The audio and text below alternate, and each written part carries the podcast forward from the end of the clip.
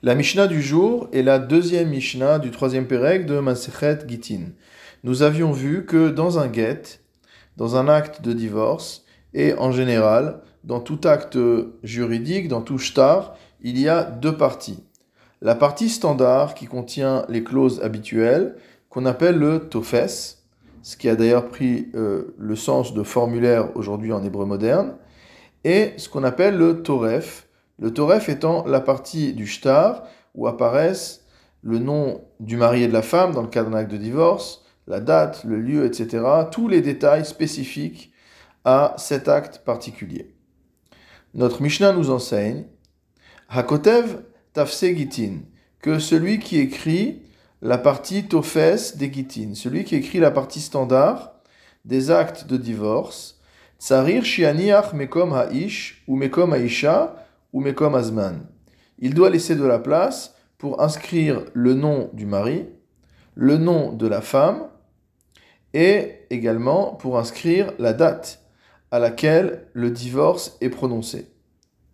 Shtare milva, si maintenant on parle d'actes qui sont des actes de prêt, des reconnaissances de dette, tsarir shianiach mekom amalve, on doit laisser de la place pour écrire le nom de celui qui prête, mais comme à Lové, le nom de l'emprunteur, mais comme à Maot, l'endroit où on va indiquer la somme qui a été prêtée, mais comme Azman, là où on va écrire également la durée du prêt.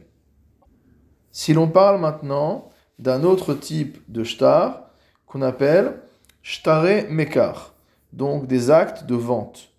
Tsarir shianiach mekom alokeach, il faudra laisser de la place pour inscrire le nom de l'acheteur, ou mais comme de la place pour inscrire le nom du vendeur, ou mais comme de la place pour inscrire la somme de la transaction, ou mais comme également de la place pour inscrire le champ euh, dont il s'agit, ou mais comme azman, et également de la place pour inscrire la date de la transaction, mipne hatakana, à cause motamo de la takana de l'institution qui a été prise. De quel takana s'agit-il? Le Barthénora explique lirtov shelo lishman. Les Chachamim ont permis qu'on écrive la partie standard des actes de divorce et des autres actes juridiques dont nous avons parlé, shelo lishman, c'est-à-dire sans l'intention normalement nécessaire, puisqu'on a dit qu'un acte de divorce devait être écrit pour un homme particulier par rapport à une femme particulière. Ça pouvait pas être quelque chose de standard. Donc les Chachamim ont malgré tout permis qu'on écrive des sortes de formulaires, c'est d'ailleurs le sens qu'a pris le mot tofes aujourd'hui en hébreu moderne, dans lequel il faudra remplir le nom du mari, de la femme, etc. Et donc forcément, lorsqu'on écrit ces tofes, on n'a pas d'intention particulière. Pourquoi on a autorisé cela? Mipne takanat sofer, sheyu muzmanimlo, pour que le sofer puisse avoir ses shtarot, ses gitin déjà prêts à disposition. Si jamais quelqu'un vient lui demander, il n'a pas besoin d'attendre un long temps pour pouvoir obtenir ce dont il a besoin. Ou bilvad toref lechotvo lishma, tout cela à condition qu'on laisse la partie qu'on appelle le toref, c'est-à-dire la partie où il y a les noms, le lieu, la date, la somme, etc., que tout ça soit écrit lishma dans l'intention de la femme en question, etc. Vegazrinan toref sh'ar shtarot atu toref de gitin.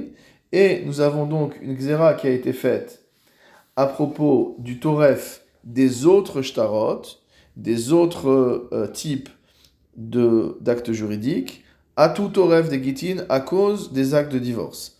C'est-à-dire que du fait que pour les actes de divorce, il faut écrire l'ishma, alors on a demandé également que les choses se passent de la même manière pour les autres types d'actes. Concernant les actes de divorce, le Barthénora avait précédemment apporté une précision, c'est qu'il fallait également laisser la place d'inscrire la formule euh, consacrée qui est Hareat muteret lechol adam. Le mari écrit donc dans le guet que tu es dorénavant, il écrit cela à celle qui était son épouse, tu es, dorénavant, permise à tout homme. Donc cette clause également doit être écrite, l'ishma, à l'intention de cette femme particulière, et donc elle n'est pas inscrite sur le tofes, elle sera inscrite ensuite avec tous les autres détails particuliers. C'est vraiment le cœur même de l'acte du get. Nous avons deux autres avis, à part l'avis du Tanakama que nous venons de voir. La Mishnah rapporte d'abord l'avis de Rabbi Yuda.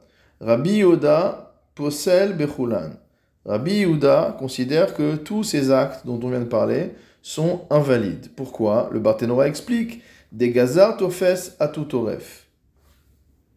Étant donné que le toref, la partie principale du get, ne peut pas être écrit à l'avance, puisqu'on doit savoir de qui on parle, etc., alors de la même manière, Rabbi Yehuda a considéré qu'il était interdit d'écrire à l'avance le tofes, la partie standard.